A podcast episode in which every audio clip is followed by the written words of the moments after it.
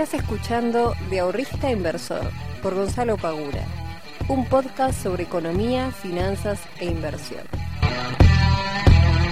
Muy buenas tardes, muy buenos días y muy buenas noches para todos y para todas. Bienvenidos y bienvenidas a un nuevo capítulo del podcast de Invertir Conocimiento. Mi nombre es Gonzalo Pagura, soy el fundador de IEC y el responsable de traerte todas las semanas las novedades, noticias, cosas interesantes que pueden llegar a aparecer en el mundo de las inversiones, de economía y de todo lo que tenga que ver con este mundillo que tanto me gustan. Como siempre, agradecerles a aquellas personas que vienen escuchando el, podcast, el podcast semana tras semana y aquellas nuevas este, personas que se estén sumando, que lo hayan encontrado recién, bueno, darles la bienvenida y tienen para hacerse una maratón de ciento y pico de podcast. Así que bueno, tienen para entretenerse bastante. Y en el día de hoy, ¿de qué vamos a hablar? ¿De qué vamos a hablar? ¿De qué, podría llegar a hablar? Sí, obviamente, lo que está pasando en el mundo cripto y lo que está pasando con Luna. Eh, que para aquellos que no lo sepan, ya ahora en un ratito se van a estar enterando. Pero primero, antes que nada, eh, haciendo un paneo general, un dato económico relevante fue que se dio a conocer la inflación de abril, que fue del 6%. Una inflación del 6% nos da una tasa del 58% en los últimos 12 meses, que fue la, o es la cifra más alta en 30 años. Eh, para buscar una cifra mayor, tenemos que irnos a 1992, primer mandato de Carlos Menem, cuando todavía quedaban rezagos de lo que era la hiperinflación. Este, no tengo mucho para decir sobre esto, pero sinceramente un 6% de inflación mensual contra la inflación de marzo, que también había sido mayor del 6%, eh, bueno, hay que atacar este tema, pero urgentemente, porque se les está yendo de la mano mal. Eh, y en cualquier momento pasamos a las tres cifras de inflación y ya está. O sea, ahí ya tenemos que salir a, no quiero decir a prender fuego, pero digamos, tenemos que salir a, la calle. Todo, si no salimos todavía, tenemos que salir, pero para que se haya todo el mundo, que se venga, no sé, que venga alguien algún genio, qué sé yo, un economista japonés, no sé, a que venga a hacer algo, pues es, insoportable, o sea, no se, no se puede vivir así realmente con, con este nivel de distorsión de precios total que no, no tiene, no sé, es que el otro día, esto es un dato de color, ¿no? Creo que lo conté, que, que volví a jugar al, al béisbol, un deporte que, que me encanta, que jugaba hace unos años atrás, dije, bueno, che, tengo ganas de hacer algo, volvamos, listo, volví, fantástico. Y el otro día había que alquilar una grúa eh, para colocar unas luces en el club, para que se pueda jugar este, con, más luz en el campo, a la noche y demás. Bueno, fantástico. ¿Cuánto costaba la grúa al día? 45 mil pesos, ¿no? Esto me lo dice uno de los chicos que me dice, che, escúchame, hay que juntar eh, plata para pagar la grúa. ¿Cuánto vale? 45 mil pesos, ¿sí? Este, ¿Os puedes aportar? Sí, dale, fantástico. Ahora, ¿qué es, ¿por qué estoy contando esto? ah, y antes que nada les quiero aclarar, estoy hecho pelota de la garganta, estoy tosiendo como loco, así que si en algún momento eh, me escuchan toser les pido disculpas, pero realmente eh, no, no, no, no, lo puedo controlar y me tiene, me tiene loco. Em, ¿Por qué cuento esto de la grúa y que costaba 45 mil pesos? Porque a la par también tenemos que comprar... Eh, como se llama, tenemos que comprar bates. Que acá en Argentina no, no te venden un bate de béisbol, no, no existe. O sea, te venden, sí, si entra en el mercado libre, pero digamos, no, no conseguís una variedad o alguno específico con ciertas características y demás. Bueno, el que nosotros o los que nosotros queremos comprar valen aproximadamente 210, 200, algo, más o menos 210 dólares que 210 dólares pasado a pesos te da más o menos eso, te da 45 mil pesos aproximadamente. Entonces yo decía, mira qué increíble que un bate, que es un pedazo de madera, eh, valga lo mismo que alquilar una grúa todo el día. Una, una, grúa para que nos venga a colocar las luces. O sea, no solamente es el transporte de la grúa en sí misma, sino también es la nafta, sino también es la persona que la trae y la persona que obviamente se va a subir a la grúa para poder trabajar y poner las luces. Entonces todo eso vale lo mismo que comprar un bate, que es un pedazo de madera. Ahí te das cuenta la distorsión de precios total que hay dentro de nuestro sistema, nuestro sistema acá en Argentina, ¿no? ¿Cómo puede ser que algo, como un bate para poder jugar un deporte, cueste lo mismo que que venga una grúa, la nafta y una persona para poder instalar las luces durante todo el día. Así que con este nivel de inflación realmente no, no se puede seguir más, sinceramente. Y estamos, estamos viendo claramente lo que pasó, por ejemplo, en Estados Unidos, que viene con una inflación muy alta, de las más altas en, en las últimas décadas. ¿Qué les pasó? Estados Unidos es un país que podría casi emitir sin ningún tipo de costo. Bueno, ese costo de emitir dinero en Estados Unidos para poder paliar lo que fue este, todo el tema de la pandemia, se ve eh, replicado en un alza de la inflación de Estados Unidos. O sea, en términos generales, en términos normales, o en periodos normales, Estados Unidos podría emitir porque tiene una fuerte demanda de dinero de dólares de otro lado. Entonces es un país que puede emitir y más o menos, digamos, sin tener mayores conflictos. Ahora, cuando la emisión es muy grande, y no hay una demanda de otro lado tan abundante que pueda llegar a agarrar todos esos dólares que se tienen en el mercado, se ve reflejado en una alza de la inflación. Que obviamente no se ve reflejado automáticamente porque los efectos económicos no son automáticos, acá está pasando exactamente lo mismo. Entonces, cuando te dicen, no, a partir de ahora vamos a salir a hacer la guerra a la inflación, es porque saben que todo lo que se, se tuvo que emitir y todo lo que se sigue emitiendo día a día tiene un efecto que sí o sí va a repercutir en inflación. No lo vas a ver automáticamente, por eso hay mucho, este, hay mucho eh, economista o lo que, no sé, o lo que sea, que te dicen nosotros estamos emitiendo dinero y la inflación eh, no, no, no sube. Y no, maestro, si empezás a emitir hoy, dentro de dos meses, no la vas a ver la inflación este, de lo que estás emitiendo hoy. Lo vas a ver dentro de varios meses más. La economía no es automática, no es que manera decimos, bueno, eh, dejamos de emitir y se, se la inflación Fíjese lo que había pasado con el último presidente del Banco Central de la, del gobierno de Macri, Sandleris, si no me equivoco, el apellido. Eh, no sé si. No, ese fue, no, fue el último, creo que fue el anterior al último. Bueno, no importa. la cuestión, creo que sí fue el último. La cuestión es que el tipo había implementado el hecho de no emitir un solo peso más para bajar la inflación, para cortar de cuajo la emisión monetaria como un ancla a la inflación. Eso que hizo este señor en ese momento Obviamente que no lo vas a ver replicado en los primeros 4, 5, 6 meses. Lo vas a ver más adelante, que es lo que terminó agarrando después el, gobierno de, Alberto Fernández, que hubo una desaceleración de la inflación en ese periodo. Pero no lo vas a ver automático, no se te va a caer la inflación a pique. Obviamente acá hay un rezago detrás importantísimo. Eso tema inflación. Eh, se me hizo muy extenso, pero bueno, lo quería, lo quería hablar porque salió el dato hoy y es un dato eh, no menor.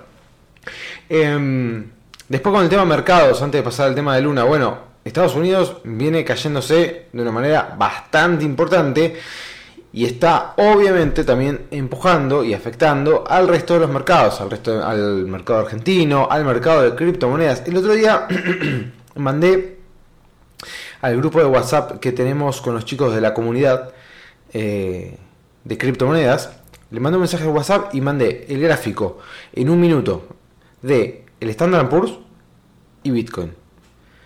Cuando el Standard Poor's abre, no sé si fue ayer, cuando abre, el movimiento que hace Bitcoin y el Standard Poor's es casi idéntico. O sea, en la foto que les mandé a los chicos de la academia es casi idéntico al movimiento que tiene el, el gráfico en un minuto del Standard Poor's y de Bitcoin. O sea que la injerencia que está teniendo el mercado norteamericano, disculpas, con lo que es eh, el mercado de criptomonedas, claramente está siendo eh, perjudicial para lo que es ya un mercado que viene, viene estando golpeado. ¿no? O sea, el mercado de cripto ya venía de varios golpes, golpes, golpes, golpes. Bueno, que ahora tengamos un mercado norteamericano que se está cayendo con fuerza, claramente no le hace bien tampoco el mercado de criptomonedas, que encima se le tiene que sumar el problema que trajo eh, el crash de Luna. Por lo tanto, tenemos dos variables que son muy importantes. Bueno, realmente no, no dejemos de lado el conflicto entre Ucrania y Rusia y todo este, este contexto de, alta inflación, de la suba de tasa de interés, que la suba de tasa de interés, sabemos que cuando la suba de tasa de interés se produce, hace que los mercados de renta variable también tengan un descenso, ya que una tasa de interés importante puede llegar a ser bastante tentadora versus lo que te puede llegar a aportar acciones y hay una diversificación de la cartera que se va volteando más para lo del lado de la tasa fija. Bien, eh, entonces hay un conjunto de variables, hay un conjunto de variables, la inflación, la tasa de interés y demás, que hacen que el mercado de renta variable esté sufriendo un momento de eh, mercado bajista. Si nosotros vemos el mercado del Standard Poor's, el mercado del Standard Poor's, no, perdón, el mercado norteamericano viene teniendo una baja bastante sustancial en lo que es, eh, creo que había sido fines de enero, si no me equivoco, a ver, espero que tengo el gráfico acá a mano, vamos a ponerlo, fue el no, perdón, a principio de enero, el 4 de enero fue el punto máximo que hizo el Standard Poor's, a partir de ahí comienza a caer y eh, al día de hoy viene con una caída de casi el 20%. Que si queremos verle un lado positivo, si queremos verle un lado positivo, es que la vela de hoy había sido una, un arranque positivo, pasó a, baja, a casi caer un 2% y cerró, cerró el cierre fue con un, un rally alcista este, que cerró, terminó casi casi en, lo que había sido el, máximo del día. Como dato positivo, eso no quiere decir que mañana no, no vaya a abrir y vuelve a caer. Eh, pero digamos, tenemos un soporte que en los, 30, en los 3.855 del Standard Poor's, que vamos a ver si los puede aguantar y rebotar desde acá. Este, que aparte, si miramos, ya que tengo el gráfico acá, vamos a chequear. Si miramos por cuestiones de retroceso de Fibonacci, estaría llegando, o mejor dicho, cerró el día de hoy en lo que es el 100% de la extensión de lo que puede llegar a ser un movimiento de tipo ABC. Si no entienden lo que estoy diciendo, ya saben, pueden ir a la academia, tienen dos cursos de análisis técnico en donde explico todo esto en detalle. Pero básicamente siempre el mercado se va moviendo por... Eh, por movimientos de impulso, retroceso, impulso. Si nosotros miramos, tenemos un impulso bajista, luego hay un retroceso alcista y después tenemos este nuevo impulso bajista. Estaría llegando el 100% de la extensión, que es un punto importante eh, a tener en cuenta porque se produce en el 68% de las veces. Nada, un dato de, calor, de color.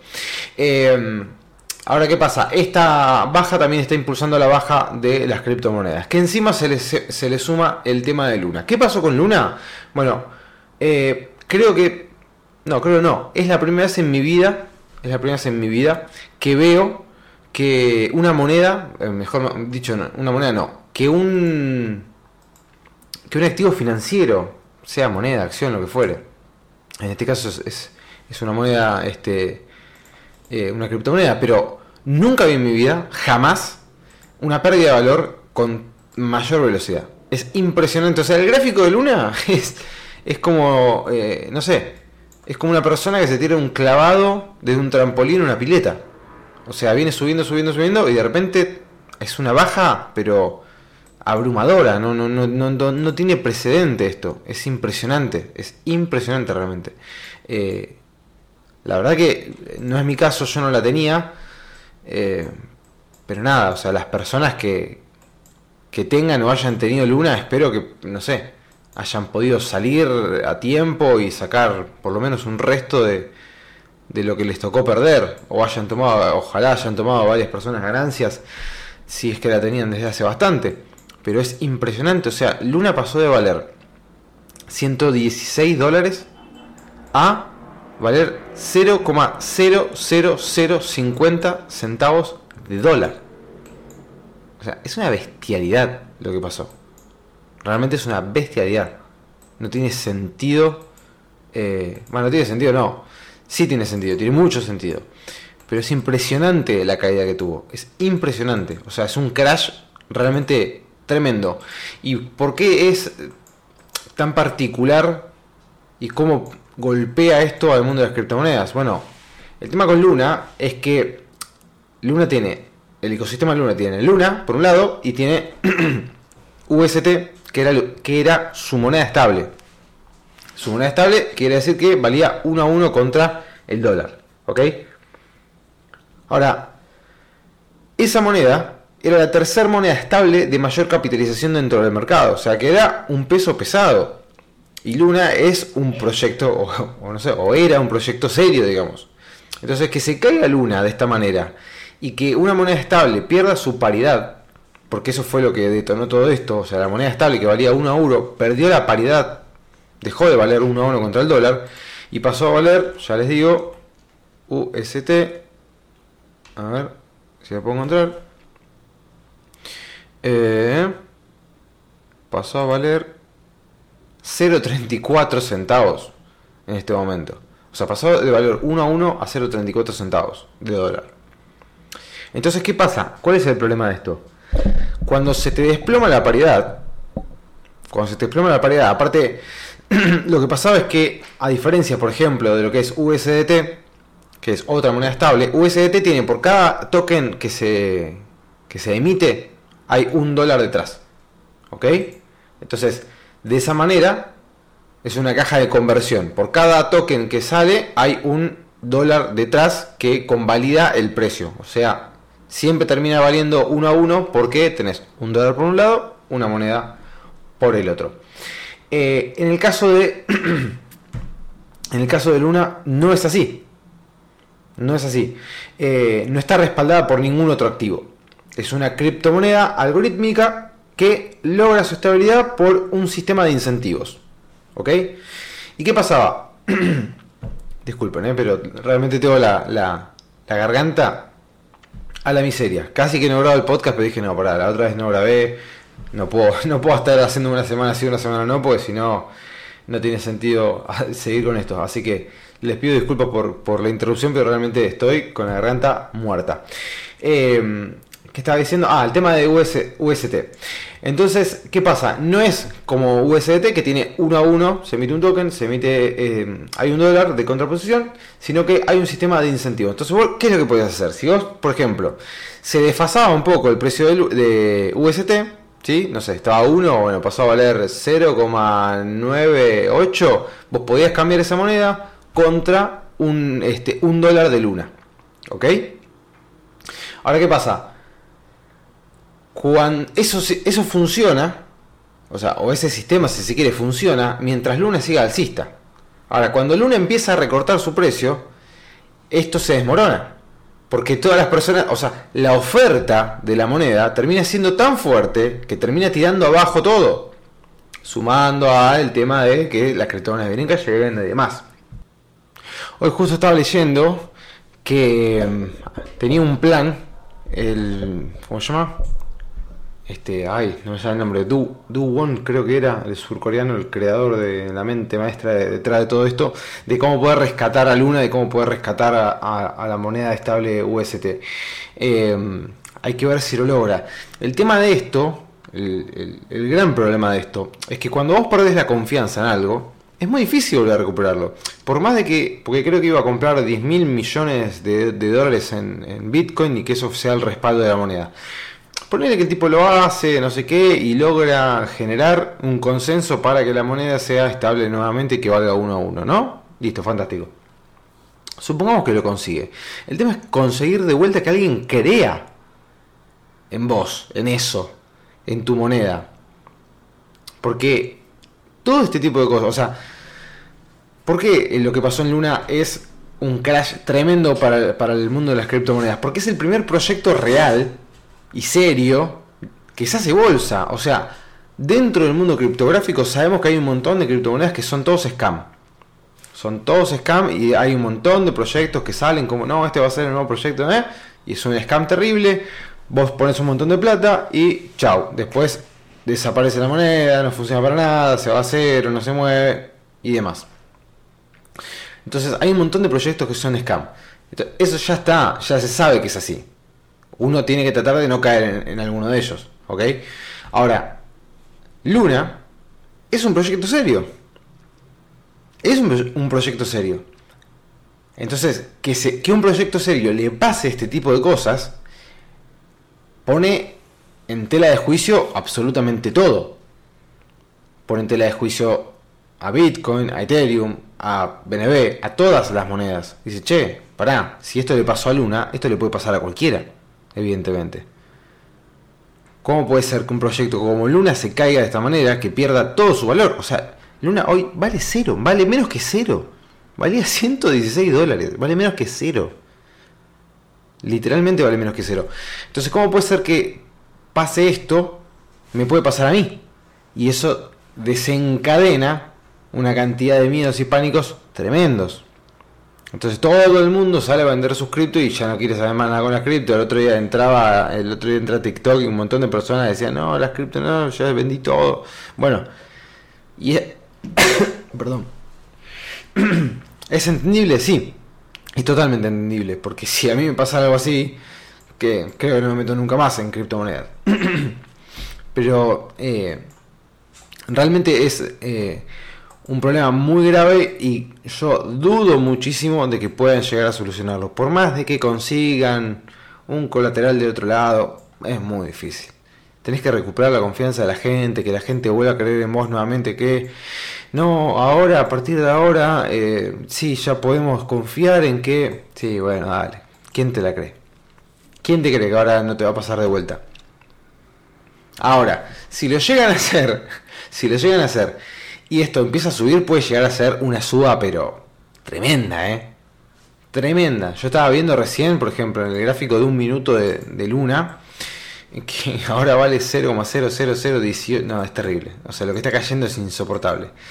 Eh, cae un 90% en, en, una hora. O sea, es terrible. Yo recién que. Bueno, hace un rato que a meter un short con futuros de Luna en, en Binance y no está más. O sea, si algo le faltaba a Luna es que deslisten directamente a, a, los, a los, contratos de futuro de, la moneda. Impresionante. Porque le había metido un short, creo que ayer fue, sí creo que ayer, eh, obviamente me, fue bien. Eh, dije, bueno, le meto un short hoy también. Y no, no está, no está más, no se puede. Pero bueno, eh, ahora cada vez que sube, por ejemplo estoy viendo acá, mete una suba del 150% una suba acá que se fue del 1285%. O sea, ojo, ojo, porque eh, si sos trader y querés jugártela y tenés lo que hay que tener bien puesto, se pueden llegar a hacer cosas muy interesantes. Cosas muy, muy interesantes. Pero bueno, el riesgo es enorme. Es enorme. O sea, literalmente eh, ustedes pueden llegar a poner en Luna, si la enganchan justo, como les dije antes, ¿no? 1200, eh, mil, casi 1300% en 5 horas. O sea, vos podés poner 1000 dólares y tener 12.300 dólares en una hora. O sea, una cosa, una locura total, una locura total. Pero también puedes perder. Así que bueno, eh, todo esto lamentablemente ocasiona que Bitcoin hoy cotice a menos de 29 mil dólares y profundiza muchísimo las bajas y es un año pero asquerosísimo para las criptomonedas. Lamentablemente para lo que estamos holdeando criptomonedas nos está yendo bastante, bastante mal. No, tengo por qué ocultarlo. Es, este año es pésimo. Eh, pero bueno, hay que rescatarlo con otras inversiones. Ahí tenemos que poner mucho foco a lo que es la diversificación. El mundo cripto cae, pero si tenemos una buena cartera diversificada con otros activos financieros que ya pueden ser, no sé, acciones de mercados tradicionales o que pueden ser también con renta fija, el golpe no debería ser tan duro. Acá eh, queda en evidencia la importancia de lo que es la diversificación y de tener una buena cartera diversificada. Si poníamos todo en criptomonedas, estamos a las puteadas. Ahora, si armamos una buena cartera bien diversificada con los riesgos eh, bien asumidos, sabemos que el golpe no va a ser tan pero tan tan duro. Gente, los dejo acá porque realmente no puedo seguir hablando. Eh, les mando un fuerte abrazo, espero para estar bien para la semana que viene. Que siga muy bien, tengan un lindo fin de. Chao.